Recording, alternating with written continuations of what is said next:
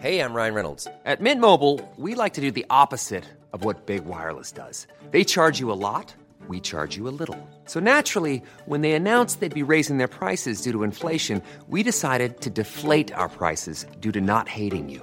That's right. We're cutting the price of Mint Unlimited from $30 a month to just $15 a month. Give it a try at mintmobile.com slash switch. $45 upfront for three months plus taxes and fees. Promo rate for new customers for limited time. Unlimited more than 40 gigabytes per month. Slows. Full terms at mintmobile.com. Heraldo Radio 98.5 FM, una estación de Heraldo Media Group, transmitiendo desde Avenida Insurgente Sur 1271, Torre Carrachi, con 100.000 watts de potencia radiada. Esto es República H, la información más importante con el punto de vista objetivo, claro y dinámico de Blanca Becerril.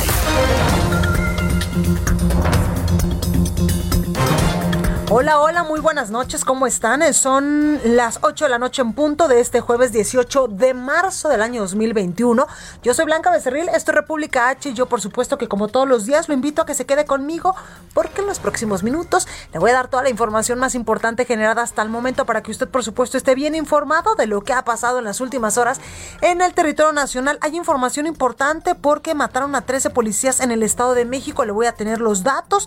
También el diario de Washington Post adelantó que enviará a Estados Unidos vacunas a México. También México, pues hoy cerró sus fronteras norte y sur, pues eh, para evitar la propagación del coronavirus y también, evidentemente, para evitar la eh, pues llegada de migrantes. Hoy también es el aniversario de la expropiación petrolera y Gonzalo Lira nos acompañará esta noche con sus recomendaciones de cine. Vamos a un resumen de noticias y qué le parece si arrancamos ya con toda la información.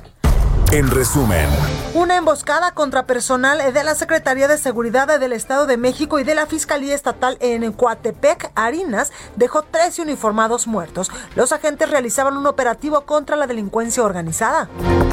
Inminente tercera ola de contagios de coronavirus por falta de vacunas y cuidados parte de la población, afirmó la Asociación Mexicana de Instituciones de Seguros, quien lamentó el exceso de confianza de los mexicanos por la falsa idea de que las vacunas ya están en nuestro país. El senador de Morena, Ricardo Monreal, le propuso castigar hasta con 22 años de cárcel a quien ofrezca vacunas contra el coronavirus no avaladas, prisión de 5 años a quien altere certificados médicos siendo portador de coronavirus para viajar a otro país y a quien use pruebas falsas PCR para la detección de la enfermedad. Muy, eh, con muy poco tiempo de espera se llevó a cabo ya este jueves en el Palacio de los Deportes el segundo día de la aplicación de la segunda dosis de la vacuna Sputnik 5 en contra del coronavirus para los adultos mayores, habitantes de la alcaldía Iztacalco del oriente de la capital del país.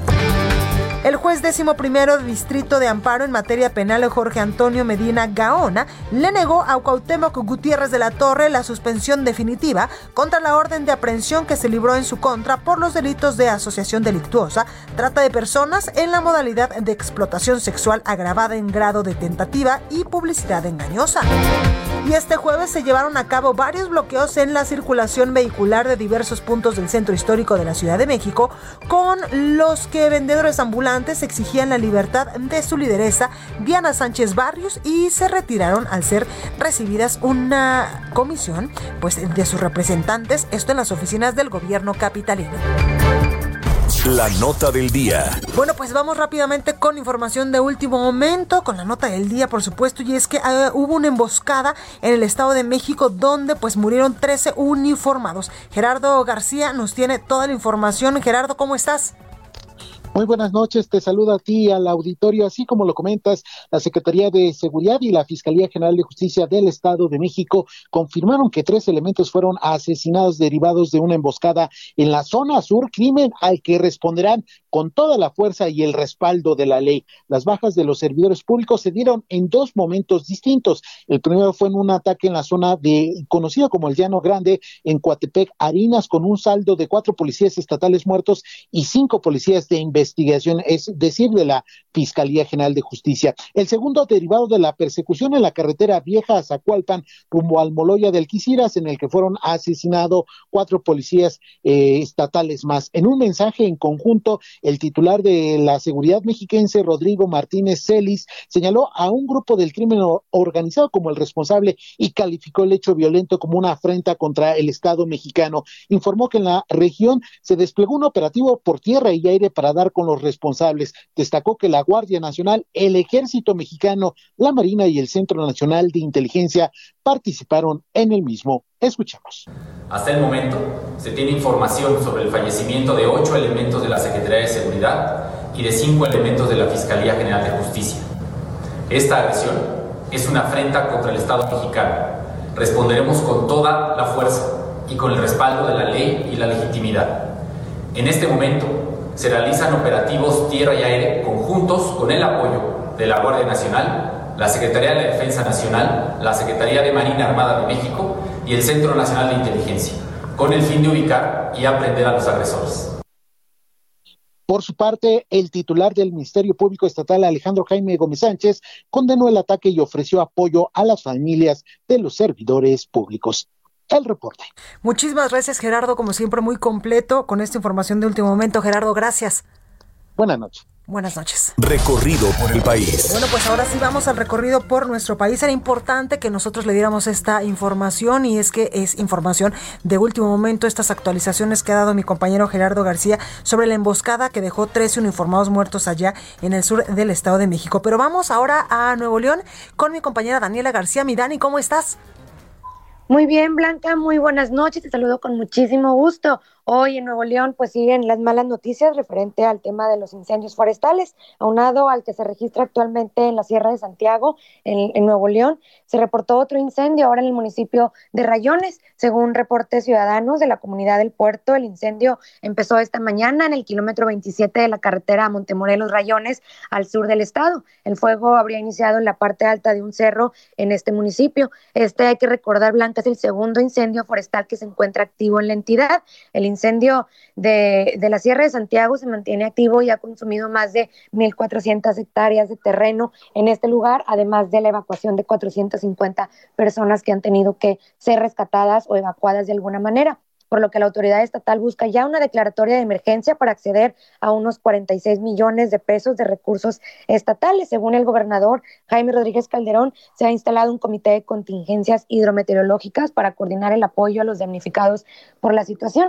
Y bueno, esto se da en el marco como te comentaba, dos incendios forestales, Blanca, pero también pues hay una situación que complica esto y es los fuertes vientos que hay aquí en Nuevo León actualmente y una sequía que está afectando a que se propicie la generación de incendios en diferentes partes. El último corte que tenemos es que tan solo, eh, tan solo en las últimas horas se han registrado al menos 30 incendios en la zona metropolitana de Monterrey, aunado a estos dos que ya te mencionaba, que han tenido que ser atendidos en diferentes lotes baldíos, en casas, en comercios o incluso en vehículos. Así que pues siguen las, las luchas contra los incendios aquí en Nuevo León, mientras no mejore la situación climatológica y no cambie un poquito la situación actualmente, se espera que sigan durante los próximos días estos combates a incendios en Nuevo León. Pues ahí los detalles, mi Dani. Ojalá que mejore todo allá en Nuevo León. Muchas gracias. Estamos pendientes, Blanca. Muy buenas noches. Buenas noches. Y vámonos hasta Jalisco con mi compañera Mayeli Mariscal. Mayeli, ¿cómo estás? Hola, ¿qué tal Blanca? Muy buenas noches, buenas noches a todo el auditorio. El día de hoy se firmó el, un convenio el gobierno del estado de Jalisco con la Comisión Nacional para el Conocimiento y Uso de la Biodiversidad, la CONABIO, en donde se estarán planteando cinco ejes de acción justamente para fomentar la conservación de los recursos naturales que hay en la entidad. Y estos cinco ejes tienen que ver con la generación y aplicación del conocimiento, la conservación, restauración y gestión del territorio, así como la integración de la biodiversidad y los sectores productivos, además de otro eje encaminado a la educación y la cultura ambiental. El último tiene que ver con la gobernanza, el marco legal e impartición de justicia. Recordar que en Jalisco hay nueve de los diez tipos de ecosistemas reconocidos y hay más del doble de plantas de las que tienen en Canadá, además de tener presencia de más de la mitad de las especies de aves que hay en todo México.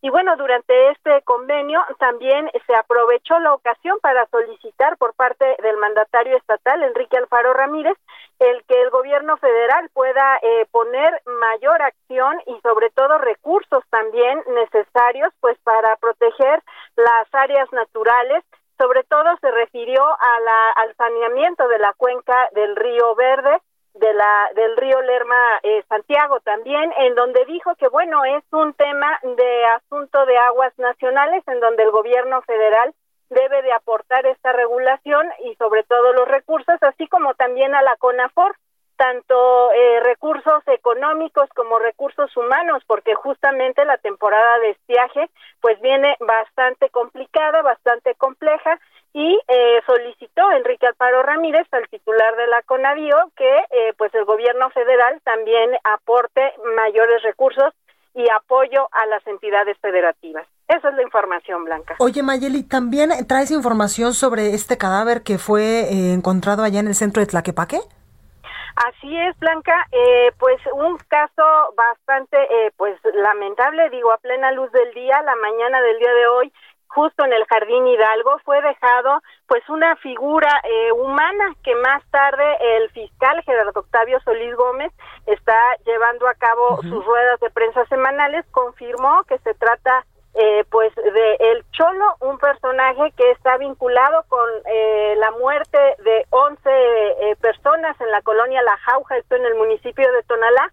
Estas personas dedicadas a la construcción, es decir, albañiles, estaban esperando su pago, llegaron, los acribillaron y pues bueno, este ataque se le atribuye a este personaje que eh, se dice que sí se trata de él, entonces, así lo confirma también el fiscal Gerardo Octavio Solís Gómez, además de que hay algunos videos que también circularon eh, pues ya a través de las redes sociales, Blanca. Pues ahí la información, Mayeli, como siempre, completa, gracias. Excelente noche para todos. Gracias. Y vamos aquí a la Ciudad de México con mi compañero Augusto Atempa. Augusto, ¿cómo estás? ¿Qué tal, Blanca? Muy buenas noches. Te platico que hace unos instantes se liberó una, un bloqueo que permanecía en Calzada de Tlalpan, esto a la altura del metro Nativitas, y es que habitantes de esa colonia, las Nativitas, ahí en Benito Juárez, bloquearon por eh, un lapso de una hora y media este punto debido a la falta de agua que desde hace dos meses sufrían. Hace unos instantes quedó reabierta la circulación, poco a poco se va mejorando la circulación con dirección hacia el sur. Y he de platicarte también que ya inició una rodada ciclista por parte de algunas personas que partieron del Estadio Azteca y buscan llegar hacia el Museo Somaya. Poco a poco van avanzando eh, pues por distintas vialidades en este momento. Ellos están eh, incorporándose a División del Norte, hacia el norte, eh, División del Norte, perdón, y poco a poco irán ocupando algunas vialidades. Es decirte, es de decirte que no están bloqueando la totalidad de la, de la avenida, solamente ocupando un carril, así que para todos los amigos que circulan por División del Norte hay que manejar con mucha precaución y sobre todo respetar su paso, que ellos van te vuelvo a mencionar, hacia el Museo Sumaya, hacia la zona de Polanco. Blanca, mi reporte. Gracias, Augusto. Seguimos pendientes. Entrevista. Oiga, y confirmó ya la Secretaría de Prensa de la Casa Blanca que Estados Unidos va a enviar 4 millones de dosis de la vacuna de COVID-19 de AstraZeneca a México y también a Canadá. 2 millones 500 mil dosis serán para nuestro país y 1 millón 500 mil dosis para Canadá. Horas antes de conocer estos datos, la Secretaría de Relaciones Exteriores informó que a partir de mañana y hasta el próximo 21 de abril cerrará frontera sur al tránsito no esencial. Para hablar de este tema tengo en la línea telefónica a quien sabe mucho de estos asuntos, Lila Abed, internacionalista. Lila, ¿cómo estás? Blanca, muy buenas tardes. Contigo. Gracias. Oye, a cambio de la vacuna, ¿es que México estará cerrando su frontera o qué lectura le podemos dar? Mira, muchos este, analistas, incluso eh, funcionarios de los países han dicho que no es un quid pro quo, es decir, que el tema de las vacunas no está directamente vinculado con el tema migratorio que le ha pedido el gobierno estadounidense al mexicano que frene el flujo de los migrantes provenientes de Centroamérica. Dicho esto, Blanca, me parece que todos los hechos que estamos viendo en este momento, si tomamos en cuenta que el primero de marzo, cuando se hizo la reunión virtual entre Joe Biden y Andrés Manuel López Obrador, recordamos que en ese momento estaba completamente fuera eh, el tema de que podría Estados Unidos compartir las vacunas. De hecho, la vocera de la Casa Blanca lo dijo dos veces que no se iban a compartir las vacunas. Dieciocho días después, el día de hoy, sabemos que Estados Unidos va a compartir 2.5 millones de vacunas de AstraZeneca. Y esto debido a que en las últimas semanas se ha eh, envuelto en una crisis migratoria el gobierno estadounidense en la frontera con México. Entonces, si bien es cierto que si la gente no le quiere decir un quid pro quo, pues me parece que es mucha coincidencia que en este momento se diga que se va a mandar las vacunas, que Cancillería también diga que va a, poner ciertas restricciones, no solo en la frontera norte, sino que también en la del sur y que también va a frenar ciertas eh, el flujo migratorio. Entonces, si bien es cierto que tal vez no están directamente relacionadas, pues me parece que el timing y los momentos en la política pues no son de pura coincidencia. Totalmente, dirían los que saben en política, nada es casualidad. Así es. Y, yo creo que esto también se, toma eh, en un contexto político importante para Joe Biden en el Congreso el día de hoy. Se aprobó en la Cámara de Representantes dos leyes que le dan la ciudadanía a 2.5 millones de indocumentados, entre ellos los soñadores y varias personas que están migrantes que están protegidas con una protección temporal, un estatus temporal, pero también para eh, trabajadores agrícolas que van a tener la posibilidad de ya tener la ciudadanía estadounidense. Entonces, esto es muy bueno para Biden, pero sabe que el reto viene en el Senado con los republicanos, donde va a necesitar convencer a 10 senadores para que aprueben su reforma migratoria. Y sabe que los republicanos van a utilizar el tema de la frontera para decir que los demócratas hicieron frontera abierta como una arma política para rechazar la reforma. Y por eso vemos que ahorita pues está colaborando de manera mucho más cercana con Andrés Manuel en el tema de vacunas si le ayuda con el tema migratorio. Totalmente. Oye Lila, en este sentido, ¿crees que en esta reunión del presidente Andrés Manuel López Obrador con Joe Biden, en esta reunión en virtual como ahora pues ya se hace en la diplomacia internacional, se haya hablado de otros temas, incluso del tema de seguridad, por ejemplo, que hay muchas eh, pues zonas fronterizas, sobre todo en la frontera norte con Estados Unidos y también evidentemente en la sur de nuestro país, donde el tema de la seguridad, del tráfico de drogas, del crimen organizado y hasta el tráfico de armas, tú te acuerdas de la operación Rápido y Furioso, pues todavía sigue latente. Por supuesto, y el tema de seguridad va a ser uno de los, de, los temas en la relación bilateral que va a brincar a corto plazo. El día de ayer el general del Comando Norte dijo de que de, entre 30 y 35% de territorio mexicano está completamente invadido por, por el crimen organizado. De hecho, también en este mes de marzo del 2021, la Agencia de Antinarcóticos eh, del Departamento de Estado de Estados Unidos posicionó a México dentro de los países con más eh, lavado de dinero es decir, el tema de seguridad me parece que va a ser uno de los problemas más eh, fuertes en la relación bilateral y creo que en este momento le, le conviene al gobierno estadounidense colaborar con México y por eso vemos este, esta cooperación estrecha en el tema de vacunas y en el tema de migración, pero ya cuando llegan los los temas un poco más sensibles como el de seguridad, me parece que ahí sí van a haber más problemas. Totalmente, pues ahí lo tenemos, Lila Bet, internacionalista. Gracias por esta comunicación. Al contrario, muchas gracias, Blanca. Entrevista. Oiga, y me da muchísimo gusto saludar en la línea telefónica a Carlos Joaquín. Él es el gobernador de Quintana Roo. Gobernador, muy buenas noches, ¿cómo está? Buenas noches, Blanca. Muy bien. Mucho saludarte también. Gracias. Oiga, gobernador, cuéntenos cómo va el asunto de la vacunación allá en su estado. Vemos que a través de, su cuenta de Twitter, pues ha dado pormenores de cómo van en los municipios quintanarroenses y también, eh, pues ha, avisado usted que hoy les llegaron nuevas, nuevos, nuevas dosis, más cargamento. Sí, efectivamente. Hemos tenido llegadas de vacunas semanalmente. Eh, a partir precisamente de, de aquel momento en el que durante algunas semanas no tuvimos vacunas por aquellos cierres de laboratorios.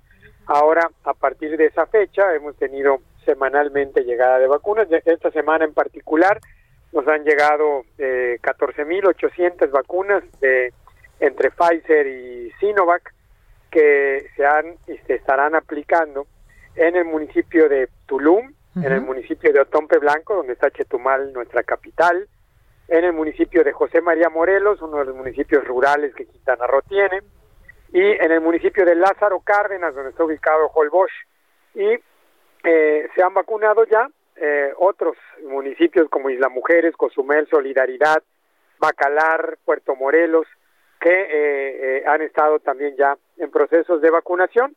Todavía tenemos el pendiente, por supuesto, de la ciudad más grande que tenemos, que es Cancún, en el municipio de Benito Juárez y esperamos que eso se ocurra en las próximas semanas. Claro, oiga gobernador, incluso estaba viendo yo un tuit donde dice que en Tulum eh, tienen disponibilidad de 40% de las dosis destinadas para este municipio. Ahí podríamos hacer un llamado para otras, eh, pues otras eh, personas que estén en municipios aledaños para que vayan y se vacunen ahí y no se les vayan a echar a perder las vacunas. Sí, no, mira, eh, hubo, se, se, hubo, eh, se tuvo un, un, lapso de tiempo en el que no, no tuvimos eh, gente para aplicación de las mismas, pero afortunadamente se retomó el camino ya hace algunas horas. Estamos ya muy cerca del 80% del número de vacunas eh, por aplicar. Esperamos que el día de mañana podamos concluir con esa, esa totalidad de las mismas con personas mayores de Tulum. Eh, personas mayores de 60 años, por supuesto. Recordemos que Tulum no es solamente la cabecera municipal, hay poblados dentro de la zona maya que le corresponden al municipio de Tulum, donde eh, el acceso es un poco más complicado y eso había demorado un poco precisamente la aplicación de las mismas. Sin embargo, eh, eh, yo espero que en el transcurso de este día y mañana pueda, puedan concluirse con la aplicación de estas vacunas en Tulum. Es decir, no les están sobrando y no se van a echar a perder las vacunas, van en tiempo no, y forma. de ninguna manera. De ninguna manera, Quintana Roo se han aplicado la totalidad de las vacunas en, en el tiempo que deben de, de hacerse, con la disciplina que se ha pedido para llevarlo a cabo, se ha llevado también con orden, cosa que nos eh, eh, da mucho gusto. Claro. Gobernador, también quiero preguntarle sobre el asunto de los argentinos que posiblemente se contagiaron allá en Cancún y que luego pues ya están varados y otros ya están allá en Argentina. ¿Qué pasó ahí? Sí, efectivamente, mira, eh, te cuento, Blanca, a veces eh, eh, hay que poner algunos antecedentes que son muy importantes. En Quintana Roo se hacen poco más de 10.000 pruebas diarias de PCR o antígenos a pasajeros internacionales que regresan a sus países. Algunos países en el mundo aplicaron esta restricción de viaje que es la aplicación de pruebas para poder volver a su territorio. Y eh, eh, solamente esta semana, de miércoles a martes, Quintana Roo recibió más de 113 mil pasajeros internacionales, de los cuales el 80% son norteamericanos. Todos ellos, por supuesto, han tenido y tendrán que regresar a su país. Eso significa, si dividimos esto entre los siete días de la semana, veremos que son poco más de 10 mil vacunas, o perdón, eh, pruebas de, de antígenos o PCRs diarias. Para ello, desde el mes de enero, se generó toda una red de laboratorios a través de las asociaciones hoteleras y el gobierno del estado que permite que cerca de 70 mil cuartos hoteleros puedan aplicar estas pruebas dentro de las propias instalaciones del hotel para hacer esas pruebas más ágiles y confiables y que sean, por supuesto, laboratorios certificados y seguros. En este caso, eh, hay estos 44 jóvenes que aparentemente tuvieron pruebas con algún falso negativo. Recordemos también que ninguna prueba, ni PCR ni antígenos, otorga el 100% de efectividad. Todas generan algún porcentaje de posibilidad de falsos negativos y a veces esos falsos negativos se dan en las 72 horas, 4 o 5 días, de acuerdo a la carga viral y a la incubación misma del proceso de estos virus para eh, manifestarse como tal. Podría ser ese el motivo y la razón de lo que ocurrió con las pruebas de estos jóvenes, aunque han mencionado que se tratan de pruebas apócrifas. Eso significaría entonces un evento de delincuencia en donde participa un vendedor y un comprador y ambos estarían generando un, un acto de delincuencia. Esperemos que no sea así y por eso estamos investigando. El laboratorio que hizo estas pruebas está clausurado. ¿Por qué? Porque al hacer la revisión encontramos que uno de sus equipos tenía una falta de calibración. Esto significa que la, el, el, el nivel de eficiencia de la misma prueba disminuye, es decir, en vez de ser 80 o 90% su eficiencia, puede disminuirse a 60 o 70%, generando estos falsos negativos. Y por tal motivo fue clausurado. Y para generar todavía mayor seguridad a los pasajeros, estamos haciendo una revisión completa a los más de 150 laboratorios aprobados por COFEPRIS para llevar a cabo estas, estas pruebas en Quintana Roo, las que están en los hoteles, las que están fuera de él, y también algunas, algunos programas de, de, supervisión en el propio aeropuerto a través de COFEPRIS, Secretaría de Salud y Sanidad Internacional, que estarán verificando y revisando aleatoriamente algunas de estas pruebas. Gobernador, por último, muy rápido preguntarle, ¿ha hablado usted con su homólogo, sus homólogos allá en Argentina? Porque ya se dice también a través de redes sociales que les van a prohibir y que los argentinos pues vengan a, festejar sus graduaciones a, Cancún.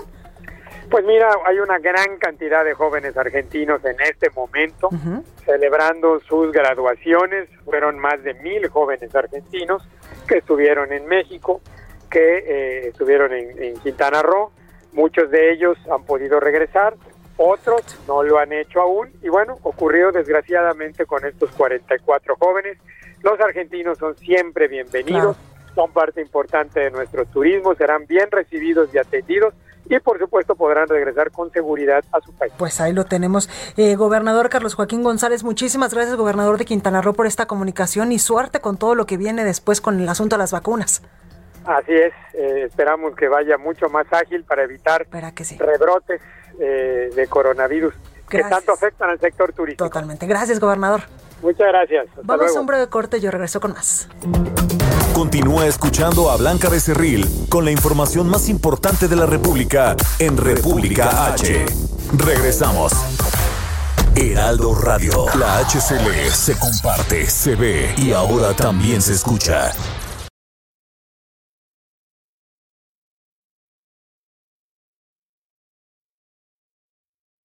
Heraldo Radio. La HCL se comparte, se ve y ahora también se escucha.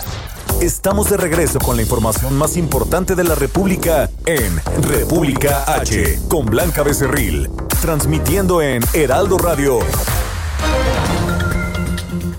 muy buenas noches, nos encontramos aquí en el Heraldo Radio, en esta su estación favorita, escuchando las noticias en República H con Blanca Becerril. Y al fin mujer, ¿eh? Y todas las mujeres que estamos en este momento escuchando las noticias decimos, quiero rejuvenecer, quiero verme 10 años más joven.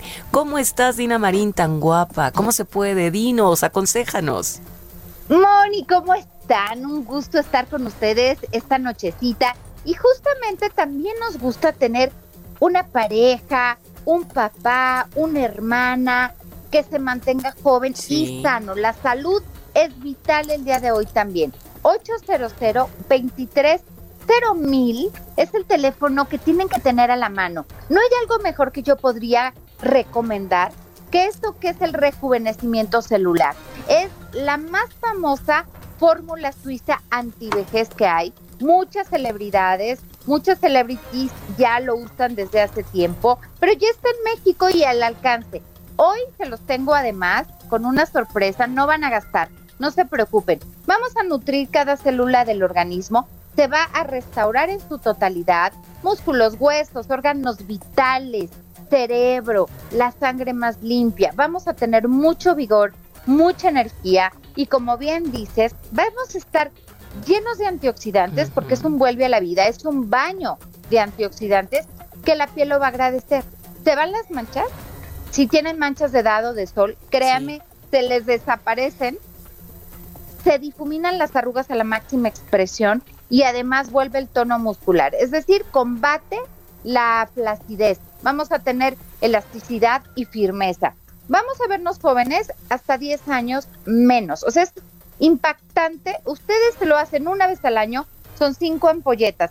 800 mil el teléfono. Pueden entrar a granfin.mx, que es nuestra página, y hoy te lo tengo de regalo. No se preocupen, quiero que lo comprueben, que lo experimenten, que disfruten de esa energía y sentirse y verse jóvenes nada más marcando 800 mil. Solo les pido que paguen el envío, por favor, para que se los lleven a su domicilio. Muy bien, perfecto. A marcar, amigos. Gracias, Dina. Regresamos contigo, Blanca Becerril. En resumen, en las últimas 24 horas México sumó 6.726 casos nuevos y 698 muertes por coronavirus, para un total de 196.606 fallecidos de acuerdo con la Secretaría de Salud. A partir de este viernes, México impondrá restricciones de viaje al tránsito terrestre para actividades no esenciales, tanto en su frontera norte y sur con el fin de prevenir la propagación del coronavirus. En el aniversario número 83 de la expropiación petrolera desde un pozo que se encuentra en el municipio Centro, allá en Tabasco. El presidente Andrés Manuel López Obrador señaló que seguirá la limpia en Pemex, nunca más un caso como el de Odebrecht. Recorrido por el país. Oiga, y vamos con mi compañero Francisco Nieto, porque esta mañana el presidente López Obrador habló del conflicto entre Estados Unidos y Rusia. Paco, ¿cómo estás? ¿Qué tal, Blanca? Eh, muy buenas noches. Pues sí, hoy fue una mañana, mañanera rápida porque el presidente López Obrador viajó a Villahermosa, Tabasco, para encabezar este evento que acabas de anunciar, el de la expropiación petrolera, donde anunció el descubrimiento de un gran yacimiento y también de la sucesión en el sindicato petrolero.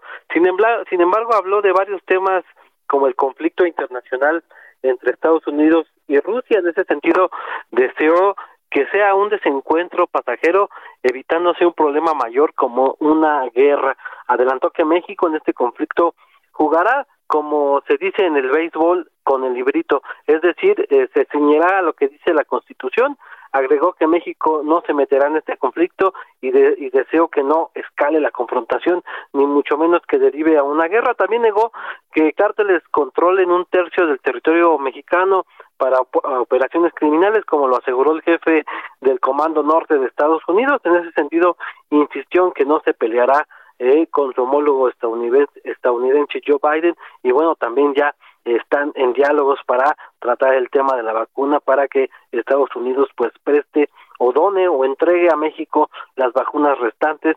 Eh, se está hablando sobre el tema, entonces pues esperemos más noticias sobre este caso. Eh, Blanca, pues parte de lo que sucedió en la mañana. Gracias Paco, cuídate mucho. Buenas noches. Buenas noches. Y vamos a Michoacán con mi compañera Charbel Lucio. Charbel, ¿cómo estás? ¿Qué tal Blanca? Buenas noches. Les comento que eh, elementos de la policía de Michoacán dispararon contra un joven de 18 años que presuntamente agredió a los oficiales con su motocicleta y este joven pues eh, lamentablemente perdió la vida cuando recibía atención médica. Este homicidio del joven identificado como Raúl Reyes Sosa ocurrió la noche del domingo pasado cuando este joven circulaba en su motocicleta en la ciudad de Morelia y fue interceptado por policías estatales. La Secretaría de Seguridad Pública dijo que en la noche del incidente eh, sus elementos de la Policía Michoacán se encontraban en un filtro de seguridad en la avenida Coincio cuando detectaron a un motociclista que conducía a exceso de velocidad, por lo que le marcaron el alto. El conductor hizo caso omiso y por el contrario desvió su trayectoria, aumentó su velocidad, por lo que dos de los oficiales fueron tras de él. Al darle alcance, uno de los policías lanzó un disparo contra el civil con el argumento de que eh, consideraba que la vida de su otro compañero se encontraba en peligro. Así lo informó la Secretaría de Seguridad Pública. Este elemento que accionó su arma contra el joven ya fue separado de su cargo mientras se realizan las investigaciones y mientras se determina si actuó de acuerdo al protocolo policial. Ese es mi reporte, Blanca. Muchas gracias, Charbel. Seguimos pendientes. Gracias. Y vamos con Carlos Navarro aquí a la Ciudad de México. Carlos, ¿qué información nos tienes? Buenas noches, Blanca. Te saludo con gusto a ti, al auditorio y bien tras la detención de Diana Sánchez Barrios, quien es líder de comerciantes ambulantes en la alcaldía Cuauhtémoc y hoy candidata a una diputación local por la candidatura común del PRI, PRD y PAN. Sus seguidores llevaron a cabo 14 protestas y concentraciones en distintas vías de la Ciudad de México, bajo el argumento de que ella es inocente. Casi mil personas se movilizaron a las calles de la Ciudad de México, viéndose afectados los siguientes puntos. Doctor La Vista 114, la colonia Doctores, José María Izazaga y Eje Central en la colonia Centro, José María Izazaga y 5 de febrero, José María Izazaga y Venustiano Carranza, también Avenida Cuauhtémoc y Chapultepec, así como Avenida Juárez y Valderas, también Avenida Juárez y Eje Central, pasó de la Reforma y Avenida Hidalgo, incluso también Avenida Insurgentes y San Cosme, reiterando que todos estos puntos la alcaldía Cuauhtémoc, incluso en el denominado edificio Cúspide, que está a un costado del antiguo Palacio del Ayuntamiento, también acudieron a protestar simpatizantes de Diana Sánchez Barrios, pues recordemos que hoy el vocero de la Fiscalía General de Justicia Local, Ulises Lara, informó sobre el estatus de la orden de aprehensión contra Diana Sánchez Barrios. En su contra pesan cinco carpetas de investigación y actualmente se encuentra presa. Incluso la unidad de inteligencia financiera ya congeló sus cuentas y la de su madre por diversas actividades ilícitas en las que están relacionadas. Blanca, la información que te tengo. Pues ahí lo tenemos, Carlos. Muchísimas gracias por esta información. Hasta luego, buenas noches. Buenas noches. Bueno, pues parte de lo que está sucediendo en el interior de la República con mis compañeros y corresponsales que evidentemente pues nos dan la información que eh, pues eh, está sucediendo allá en Michoacán, también en el Estado de México, en Guadalajara y en Nuevo León y en otras partes de la República también. Oiga, hablando de asuntos eh, pues de petróleos mexicanos, porque pues hoy es 18 de marzo, día de la expropiación petrolera, el presidente Andrés Manuel López Obrador anunció que Petróleos Mexicanos reorientará la extracción y producción solo para abastecer el mercado nacional en busca de garantizar la soberanía energética. Los detalles los tiene mi compañero París Alejandro. Mi París, ¿cómo estás? Me parece que... ¿Ya me escuchas, París?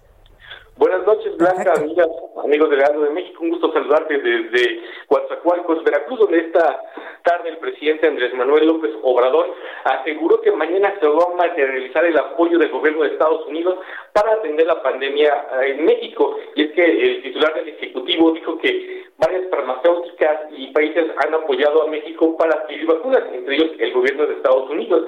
Y es que esta tarde se informó que Estados Unidos enviará 2.5 millones de vacunas contra el COVID-19 de AstraZeneca y que 800 mil 870 mil vacunas serán para vacunar a los adultos mayores en una segunda dosis, quienes fueron vacunados con las eh, dosis que se recibieron en febrero de, eh, de la India. Y es que el presidente Andrés Manuel López Obrador mañana hará este anuncio. Y también López Obrador en esta en esta tarde aquí en, en Veracruz dijo que eh, no se cumplirá la meta de, de entregar mil eh, sucursales del Banco del Bienestar como se tenía programado para junio de este año, sino que únicamente se van a entregar 800 de sucursales, ya que hacen falta equipos de, eh, de cajeros automáticos por lo que no se va a cumplir esta meta de llegar a mil sucursales. Y bueno, también el presidente hizo un llamado a todos los beneficiarios del programa Sembrando Vida para que aceleren el paso en la producción y en, la siembra de sus parcelas, ya que dice que solamente restan dos años de este programa y que no garantiza que haya continuidad para los próximos años. Esa es la información que tengo, Blanca. Pues ahí los detalles, París, gracias. Buenas noches. Entrevista. Oiga, tengo en la línea telefónica a David Shields. Él es analista especializado en el sector energético. David, buenas noches, ¿cómo estás? Sí, buenas noches, Blanca. Bien, gracias. Gracias por esta comunicación. Sí. Gracias por esta comunicación. Oye, David, ¿en qué momento México puede alcanzar la soberanía energética de la que también se hablaba hoy? Eh, se hablaba, eh, pues, el presidente Andrés Manuel López Obrador en el marco, pues, del, aniversario de eh, la expropiación petrolera en el país. Bueno, el presidente dice constantemente que, que hay que recuperar la soberanía sobre el petróleo. En mi opinión personal es que nunca, nunca la hemos perdido, nunca se perdió. O sea, los mexicanos a través de nuestros gobiernos tenemos pleno control sobre la forma en que se explotan los, los recursos naturales. Ahora, si él se refiere a, a, la autosuficiencia, o sea, el poder um, abastecer todo, todo el mercado nacional con, con gasolina hecha en el país, yo creo que eso es un es una quimera, es un sueño, pero no es nada realista. Él dijo, él dijo el día de hoy que toda la producción de petróleo se va a refinar en el país y que va a haber cero exportación. Ahora, la realidad es que dos de cada tres barriles de petróleo los exportamos. Claro. Solo uno lo estamos refinando en el país. ¿Y por qué no refinamos más? Porque no tenemos más capacidad de refinación. O sea, las, las refinerías están muy mal.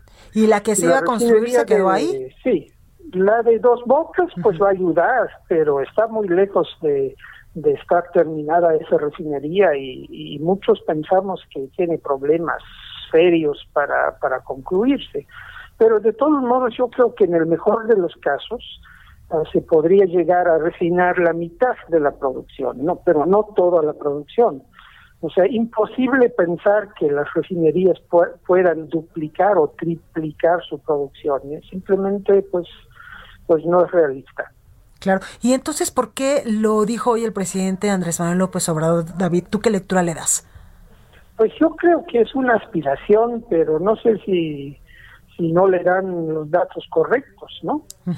Ah, yo, yo, yo creo que es algo que está muy fuera de la realidad. O sea, también pues anuncian uh, frecuentemente yacimientos gigantes que son como una aspiración. Sí descubren nuevos yacimientos, pero no vemos que sean gigantes no vemos que aumente la producción petrolera, no ha aumentado, es la tercera vez en el sexenio que anuncian un yacimiento gigante y también los gobiernos anteriores siempre estaban llenos de, yacimientos gigantes en el discurso, pero pues tenemos 15 años con la con la producción petrolera en la baja. Y te acuerdas David que incluso pues en el gobierno anterior decían que ya se nos había acabado la gallinita de los huevos de oro y también se referían mucho a Cantarel? Sí, definitivamente Cantarel fue el gran auge de la de la producción petrolera mexicana, de la industria petrolera, pero pues Cantarell empezó a declinar en el, en el 2004, 2005, 2005 y desde entonces pues la petrol, eh, la producción petrolera pues ha estado bajando. Claro. Ahora eh, también eh, Octavio Romero, el director de Pemex, dio a entender de que puede repuntar un poco a fines de este año, pues ah, pues habrá que ver. O sea, depende. También a veces maquillan los números un poquito, tienen tienen algunos métodos para eso pues está, está bastante mal este asunto de que maquillen los números y no nos digan los, los datos como son. David Shields, analista especializado en el sector energético, muchas gracias por ayudarnos a entender pues qué fue lo que dijo y eh, pues lo que quiso decir el presidente Andrés Manuel López Obrador hoy cuando pues anunciaba que Petróleos Mexicanos reorientará la, la extracción y producción solo para abastecer el mercado nacional en busca, como tú ya lo has dicho, pues de esta soberanía energética que se ve muy lejana. Pues definitivamente eso es, eh, es lo que vemos, ¿no? Hemos visto incluso la producción de productos refinados ha, ha, estado bajando en los últimos tiempos. Totalmente. David, muchísimas gracias. Cuídate mucho. Igualmente, gracias. Gracias.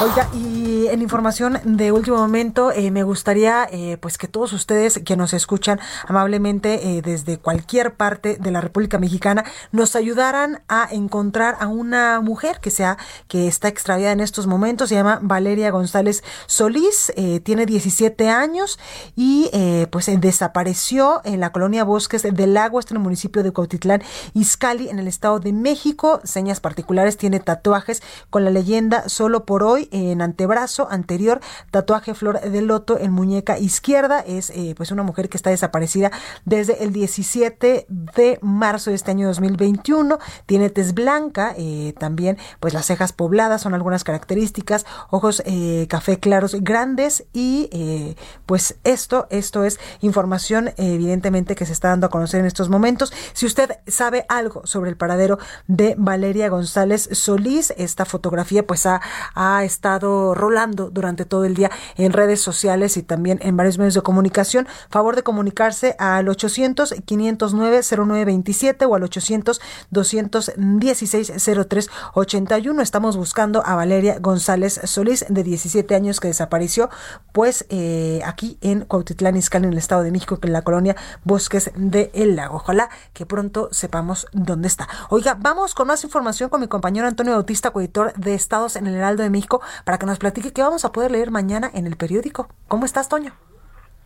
Blanca, ¿qué tal? Muy buenas noches. Te saludo a los escuchas Aldo Radio aquí en República H. Bueno, mira, pues eh, uno de los eh, principales problemas que se ha encontrado el presidente y los proyectos que traen es precisamente eh, los, los amparos y bueno, pues ha sido motivo de, de, bastante controversia, pero pues van a seguir siendo porque grupos mayas volvieron a conseguir eh, tres suspensiones definitivas en contra de la construcción del tren Maya en Yucatán. Y pues traemos los detalles mañana, no son los primeros, ya ha tenido varios ahí, y bueno, pues la obra queda este, suspensa, sobre todo en el, tramo 3, traemos toda la historia mañana en las páginas del Heraldo eh, de México, y también, bueno, pues este 21 de, eh, de marzo eh, equinoccio de primavera, mucha gente tiene la costumbre de ir a Teotihuacán a cargarse de energía y a hacer algunos rituales por esta llegada de, de, equinoccio de primavera, pero este año, pues una vez más, se va a cancelar este tradicional equinoccio en Teotihuacán, va a estar cerrado, tenemos los detalles mañana pues, en las páginas del Heraldo de México Blanca. Ahí lo tenemos, Vitoño, gracias. Muchas gracias, buenas noches. Buenas noches. Es tiempo del séptimo arte. Películas, cortometrajes, series, documentales y excelente música. Con Gonzalo Lira. Bueno, ya está con nosotros Gonzalo Lira, que últimamente no nos hablas de música. Ahorita que estaba escuchando tu promo, te promociona súper cool y nada, nada más nos das nunca dos he hablado nunca he hablado de música Pues tu promo dice que nos tienes que hablar de música, ¿eh? Mi- yo tengo otros datos Blanca Becerril yo tengo absolutamente otros datos al respecto de mi Gonzalito, ¿cómo sección estás? muy bien y tú Bien, ¿qué nos traes el día de hoy? Ya sabemos que no nos vas a hablar de música, pero ¿qué nos traes el día de número hoy? no, hoy voy a hablar de música no, no es cierto número uno Y en la eh, lista de Billboard está... Exactamente. No, número uno, quiero hacer una aclaración. Te- tengo mucha gente Ay, que, canijo. que me escucha y que no, ya no me creen, aguacate. no me creen que eres menor que yo. ¿Cuántos años tienes? Yo tengo 35 años Ah, sí, soy menor que tú. y hay gente que piensa que ya andas rondando ¿Los 40? este más. Ay, no inventen, oigan, no sean así, ¿qué tan...? No, pues es que tienes no, yo, veo. yo creo que es porque tienes una voz que suena muy muy muy Muy viejita, eh, grande. no quise decir eso, como de 60 años Madura, vamos allá. a dejarlo madura. Muy madura, muy madura, muy seria, muy formal. Pues oye, Este, estoy dando noticias, no doy espectáculos. Porque si diera espectáculos sería un poco más... Uy, eh, uy, uy. Gracias. Más divertida. Yo, yo hablo de cine, que pues en parte es un espectáculo, entonces pues gracias por... No, no, no, yo me refería a los la pedrada. más del corazón y de... Ah, chismes, tú dices chismes, ahí esos efectos así. Ya hasta nos especiales. hicieron un chiflido. Oye, hablando de, hablando de chismes, pues ah, se, se Aclaremos, estado- no tengo, tengo menos de 35 años. Menos de Y el 35 28 de abril años. es mi cumpleaños. Dejémoslo así. 28 de abril, Sí, el mío es el lunes. Este, para que vayan pensando que regalar. ¿Este lunes? Sí, el, bueno, el, sí, sí, sí. ya el cumples lunes. 36. Ya cumplo Ay, 36, mijito. ya soy un, un- un señor, ya Sí. soy todo un señor. Oye, pero fíjate, hablando de chismes, se, durante cuatro años eh, hubo un chisme que anduvo rondando el internet y sobre todo el mundo de, de los geeks y el mundo de los fans de, de los eh, superhéroes y las películas basadas en cómics y era pues este rollo del Snyder Cut. No sé si tú sabes a qué se refiere. El- el famoso liberen el Snyder Cut. Tú llegaste a ver la película de la Liga de la Justicia, esta película en la que se reúnen Batman, Ah, claro, sí, Superman, Aquaman, eh, La Mujer Maravilla, Flash. Que de hecho, La Mujer Maravilla, la, la- una de las últimas películas donde está con el asunto de los nazis y la Segunda Guerra Mundial, qué maravilla. esa, esa fue la primera de esta Mujer Maravilla en Ajá. solitario con Gal Gadot, que la segunda salió hace poco y esa más bien ocurre en los años 80 y, y a, a mí, a mucha gente no le gustó, pero a mí me pareció bastante divertida. No, pues la otra a mí, bueno, hasta Es el buena, lazo de la verdad, me encantó, la vi como tres veces. Es de las más entretenidas, la verdad. Y, y precisamente como venían de hacer este, de, de que la Mujer Maravilla era un personaje que estaba pegando bastante bien, pues cuando hacen la Liga de la Justicia hay todo un escándalo. Número uno, porque el director Zack Snyder tiene que abandonar el proyecto, eh, su, se suicida su hija y entonces él tiene que abandonar la producción. Meten a bordo de ese barco, eh, bueno, a cargo de ese barco a Joss Whedon, que se había encargado de las primeras películas de Avengers y de cómo hacer crecer el universo cinematográfico de Marvel. Y a los fans y a la crítica en general le choca la película de la Liga de la Justicia, que duraba por ahí de 2 horas 45. Yo soy uno de esos que la, eh, la padecí, la verdad, tampoco la odié tanto, creo que eh, ha, ha habido peores. Pero bueno, durante todo ese tiempo Zack Snyder, que era el director original, dijo que él tenía su propia versión de esa película.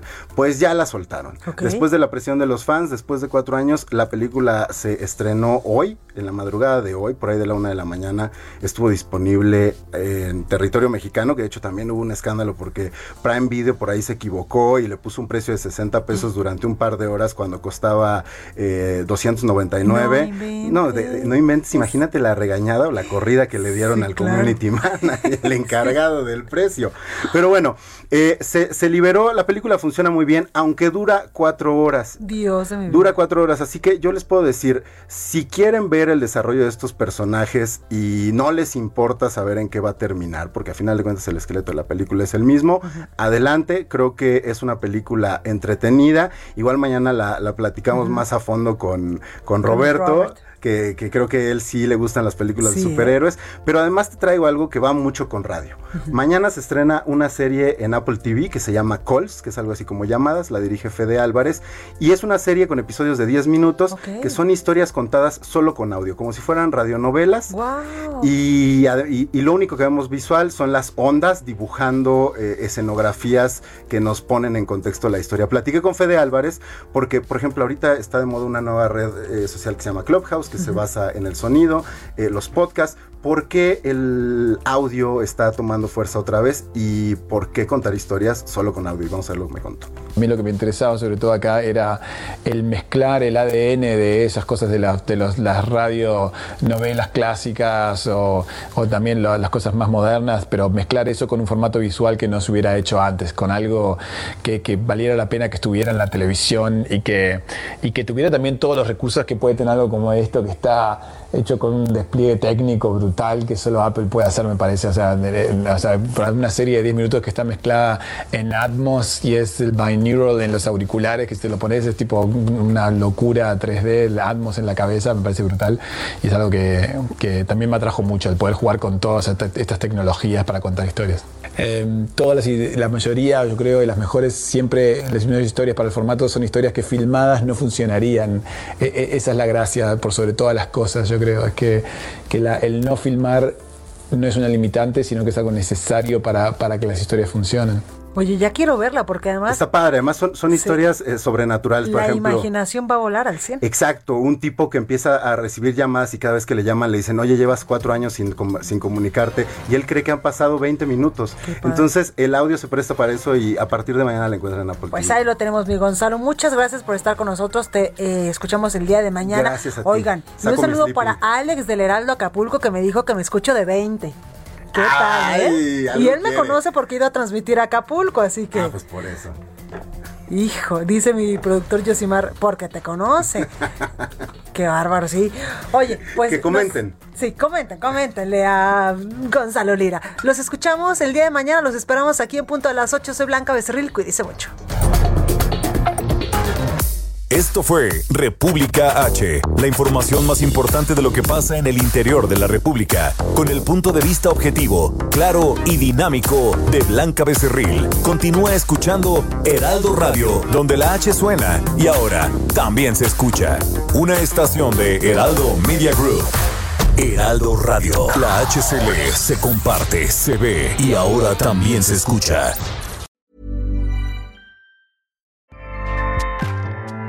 ACAST powers the world's best podcasts.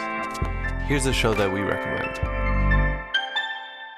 The Real Housewives is a guilty pleasure for most, but if you're looking to not feel guilty about that pleasure, tune in to Everything Iconic with me, Danny Pellegrino, where I break down all the messy moments and behind the scenes antics of Bravo's popular franchise. And on Everything Iconic, I also interview celebrity guests like Kelly Ripa, Kiki Palmer, Drew Barrymore, Cameron Diaz, and more about their guilty pleasures, their past work, and so much more. So if you're pop culture obsessed and find yourself watching way too much reality TV like me, tune in to Everything Iconic with Danny Pellegrino wherever you listen to podcasts. ACAST helps creators launch, grow, and monetize their podcasts everywhere. ACAST.com.